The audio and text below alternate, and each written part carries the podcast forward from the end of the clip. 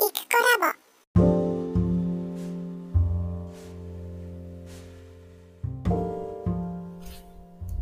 こんにちは、イクコラボです。えー 7月25日月曜日の10時15分ぐらいになりました。えーと、暑いです。えーと、昨日、おととい、土日、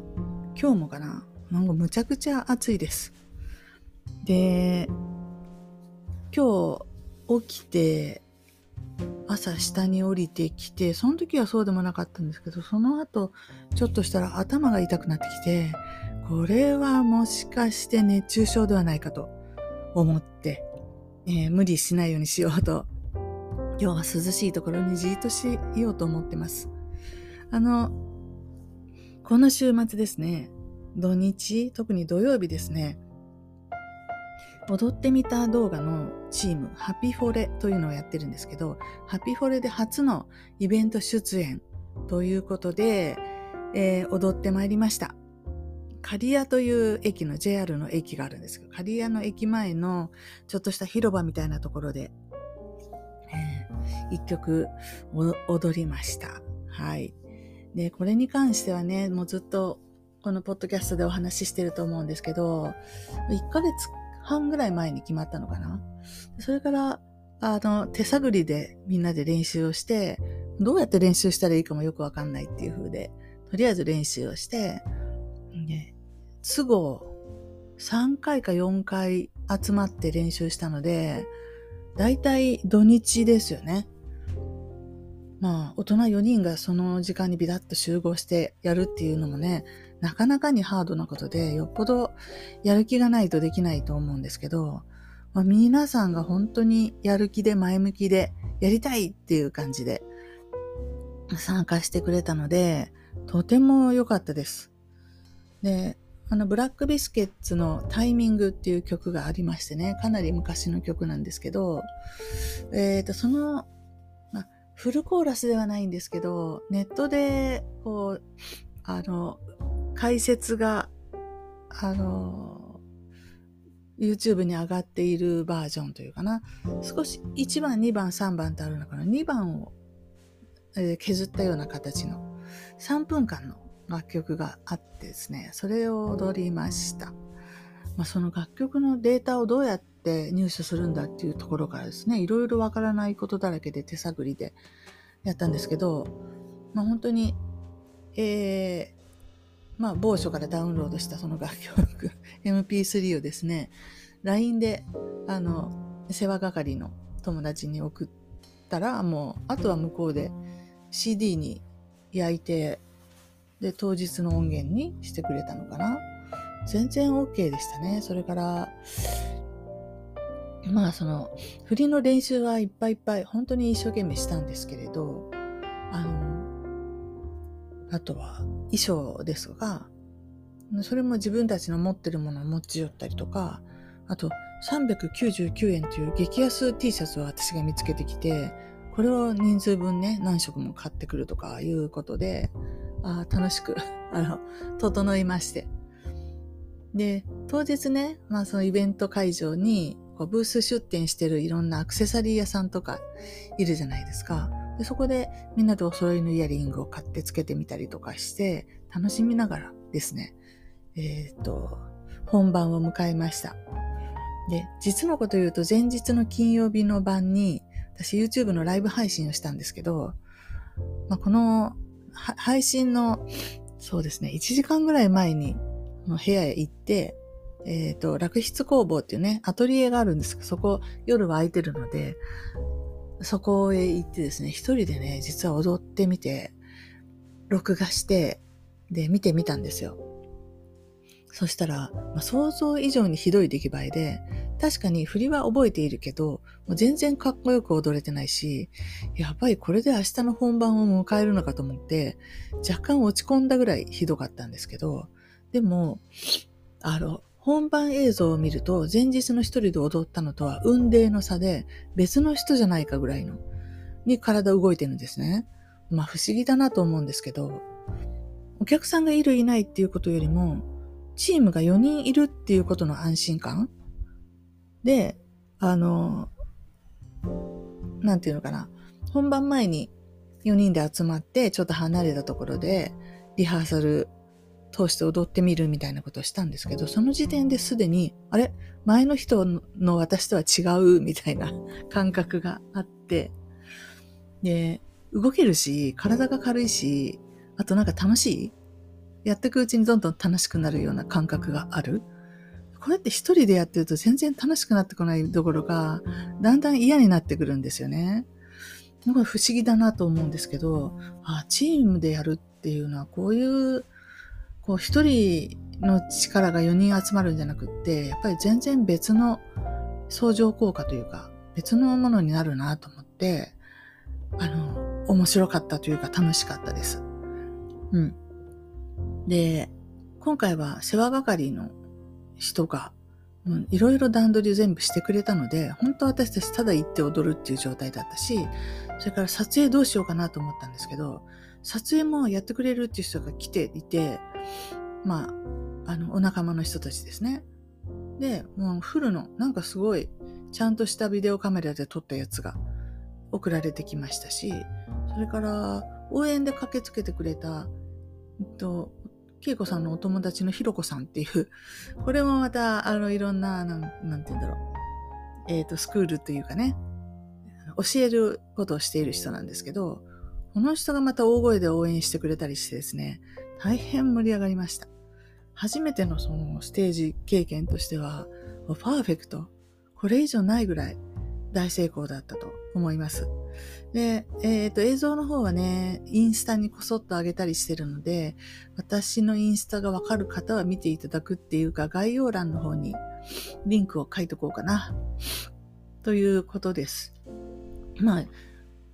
金曜の晩のその自分で一人で踊ったのを見たときは、本当にどうしようと思ったんですけど、でもその金曜日の晩、夜寝るときに考えて、とはいえ、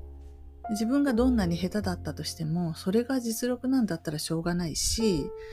あとこの、後悔を経ることで、一回踊るごとに一回でも上手に、ちょっとでも上手になっていくんだったら、それでいいし、それ以外にしょうがない、どうしようもないことだと思って。で、何かな？チームの他の人がどうだとか、ね、あの、それを見た他の人がどう言ったとか、そういうことはもう一切考えずに、ただ自分がどんどん上達していく、いこうと、上手くなっていきたいっていう気持ちだけ持っていこうと思ったんですね。で、それはやっぱり良くて、もう周りとかに気を取られたら負けですので、自分にフォーカスできるっていうかね、自分が自分の今できるベストを頑張ってやろうみたいなところで、こう、えっ、ー、と、周囲の反応とかいうのはコントロールできない行動ですので、そういうところに気を取られず集中してできたのも良かったかなと思います。まあ、でも、このダンスに限らず他のことも、周りの反応を基準に自分のやってることの価値を決めていくと本当に辛いことになる。何か物を売ってるにしても、売り上げが上がったから俺はすごいんだみたいな。思って、いや、上り調子の時はいいですけど、これで売れなくなってきたら、やっぱり俺はダメなんだみたいになっていくじゃないですか。本当一喜一憂の世界になりますね。えっ、ー、と、YouTube チャンネルも、本当に登録者数が増えたり減ったり増えたり減ったりしてるんですけど、まあ、その増えていかない状況そのものが、これが私の実力なんだとか、私の人気ってこれぐらいよね、みたいに思い始めると、どんどんおかしな風になっていくので、もうその人がね、聞こうと聞くまいと気に入ろうと気に入らないと、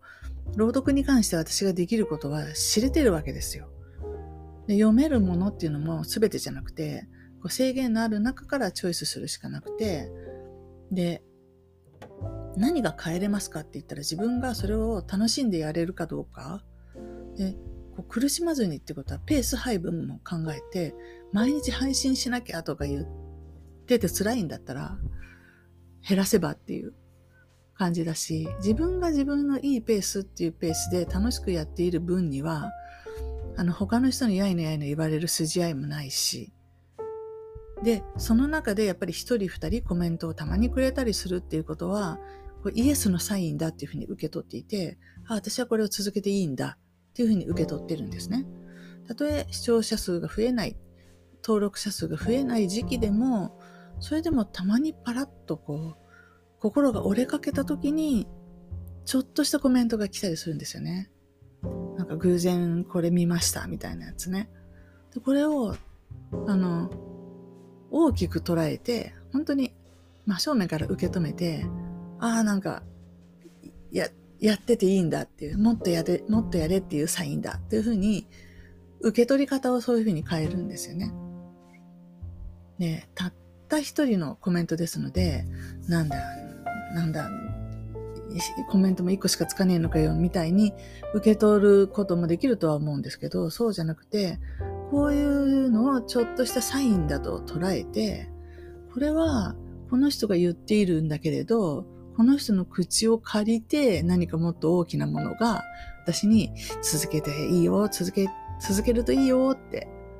大丈夫だよって言っているんだっていうふうに自分で解釈をこう決めるわけですよ。こういうふうに解釈しようと。で、それが来たら、折れかけていたとしても、よしって思って、また前を向いてやっていくっていう。まあ、孤独な作業って言えば孤独ですけど、でも、人の顔色を見てビクビクするとかね、売り上げとかを、閲覧数、アクセス数を気にして一喜一憂するっていう生活を長く続けていたので、その苦しみに比べたら、なんてことはないですよ。楽しいですよ、むしろ逆に。結局そういう一喜一憂するとか、他人の評価を気にしてビクビクするとか、褒められたら嬉しいし、けなされたらどん底まで落ちるみたいな。そういうふうに外外部からの影響で自分自身の内面がざわざわざわざわするっていうのは結局ね、エネルギーをそっちに取られてるんですよね。まあ生きるエネルギーというか、なんかわかんないけど、活力みたいなやつを。自分では気がつかないけど、そうやって影響されることでいちいち私のエネルギーが減っていっていたなと思うんです。で、そんなこと関係なく私はこれを売りたいんだから売るのよみたいにして、我が道を突き進んでいたら、大体時々そういう人いるじゃないですか。我が道を行く人、めっちゃ元気で、声も大きくて、みたいな。でそういう人がなんで元気かっていうと、結局外野の声を、まあ、気にしてないから、余計なところにエネルギーを無駄にしてないから、だから元気だっていうことに過ぎないと思うんですね。うん。だから、あの、元、あの人はいいよね、元気だからとかね。あの、でももちろんそういう信念を持って自分を貫いている人の方が結果が出やすかったりもするし、それを見るとますます自分が落ち込んで、私にはこんなことできないわ、みたいになって下を向いていくっていう。これね、エネルギーを取られているですね。そういう外部の何かに。で、その人がそうだろうとそうじゃなかろうと私には関係ないわけで実際問題。だから、本当本当に外部の声に耳を傾けないと言ってしまってもいいぐらい。あの、言ってるのは聞こえていることは必要だと思うんですけど、もうやっぱり情報収集っていう意味で。だからといってそれに左右されない。うん。振り回されない。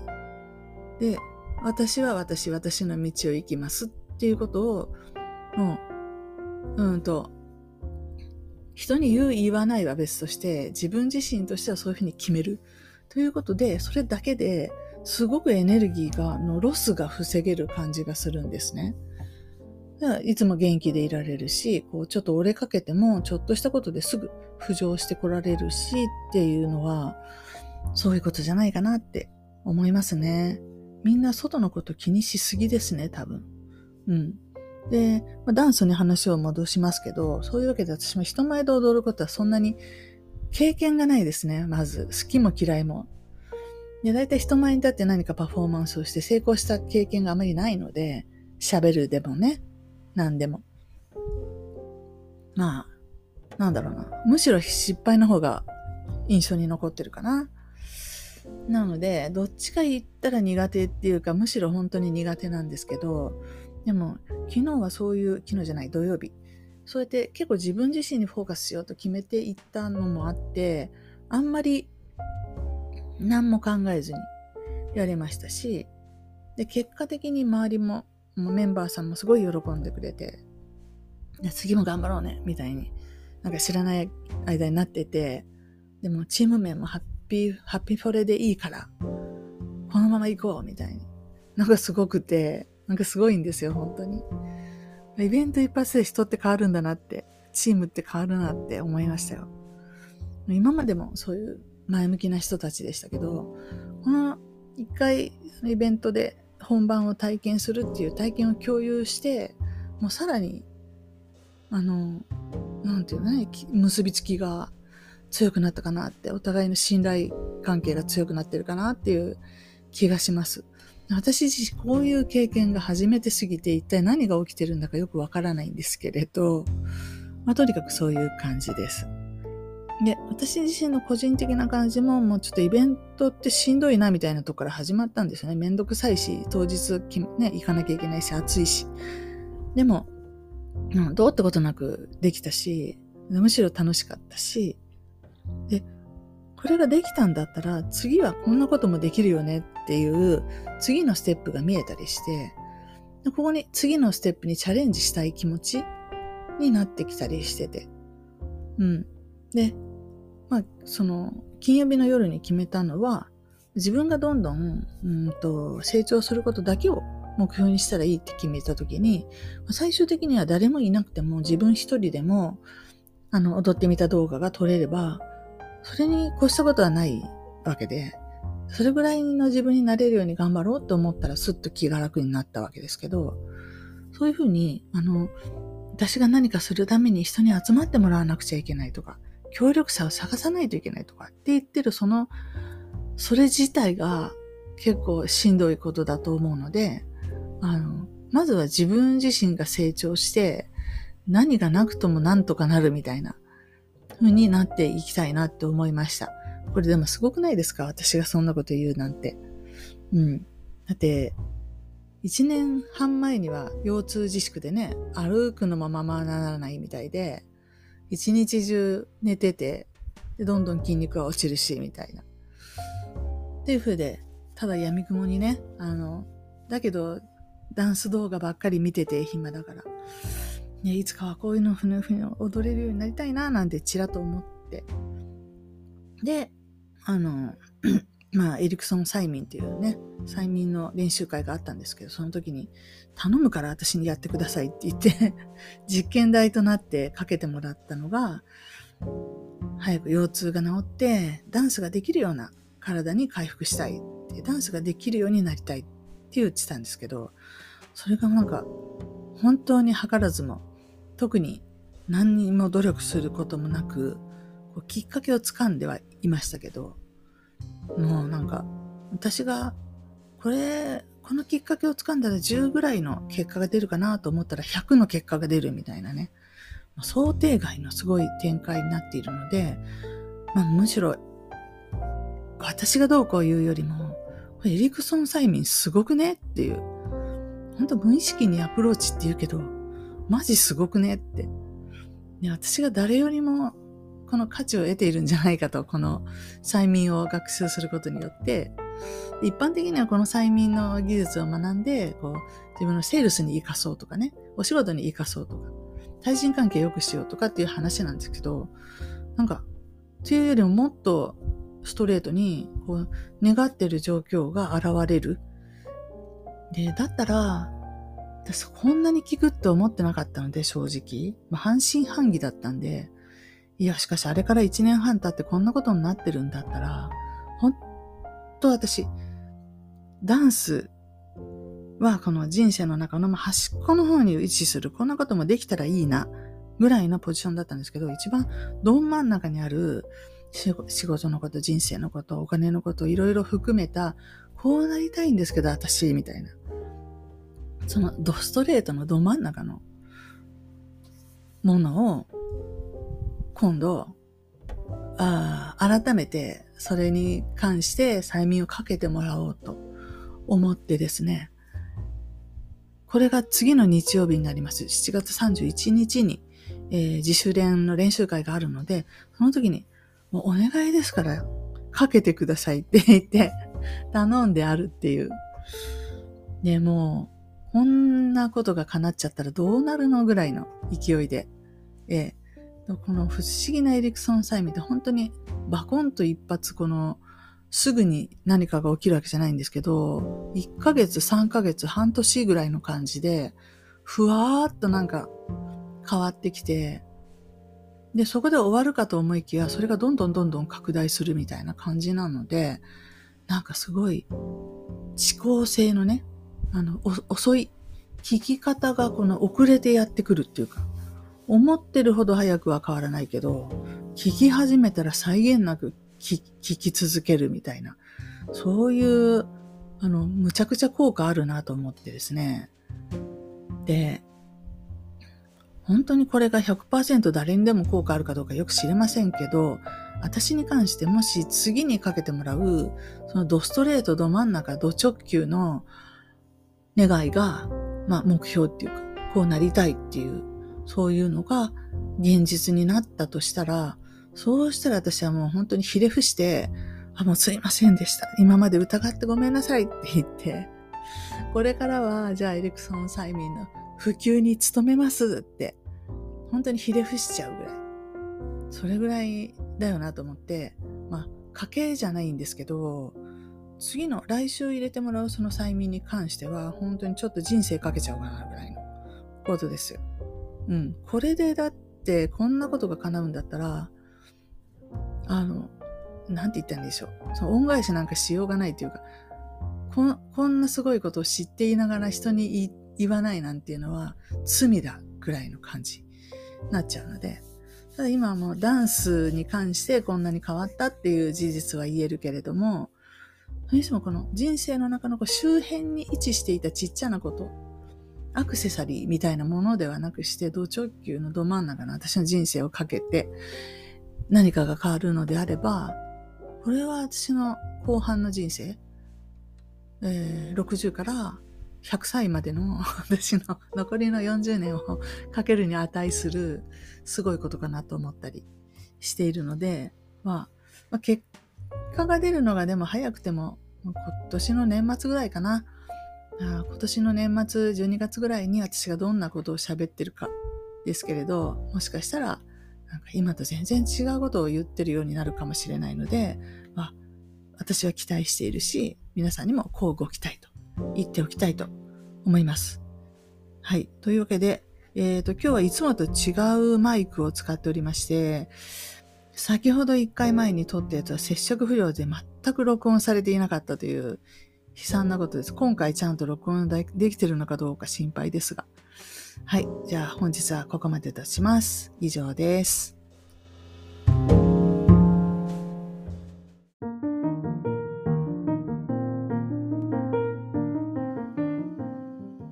聞きいただきありがとうございました。このチャンネルはゆくコラボの日常のおしゃべりを配信しています。よろしければフォローお願いいたします。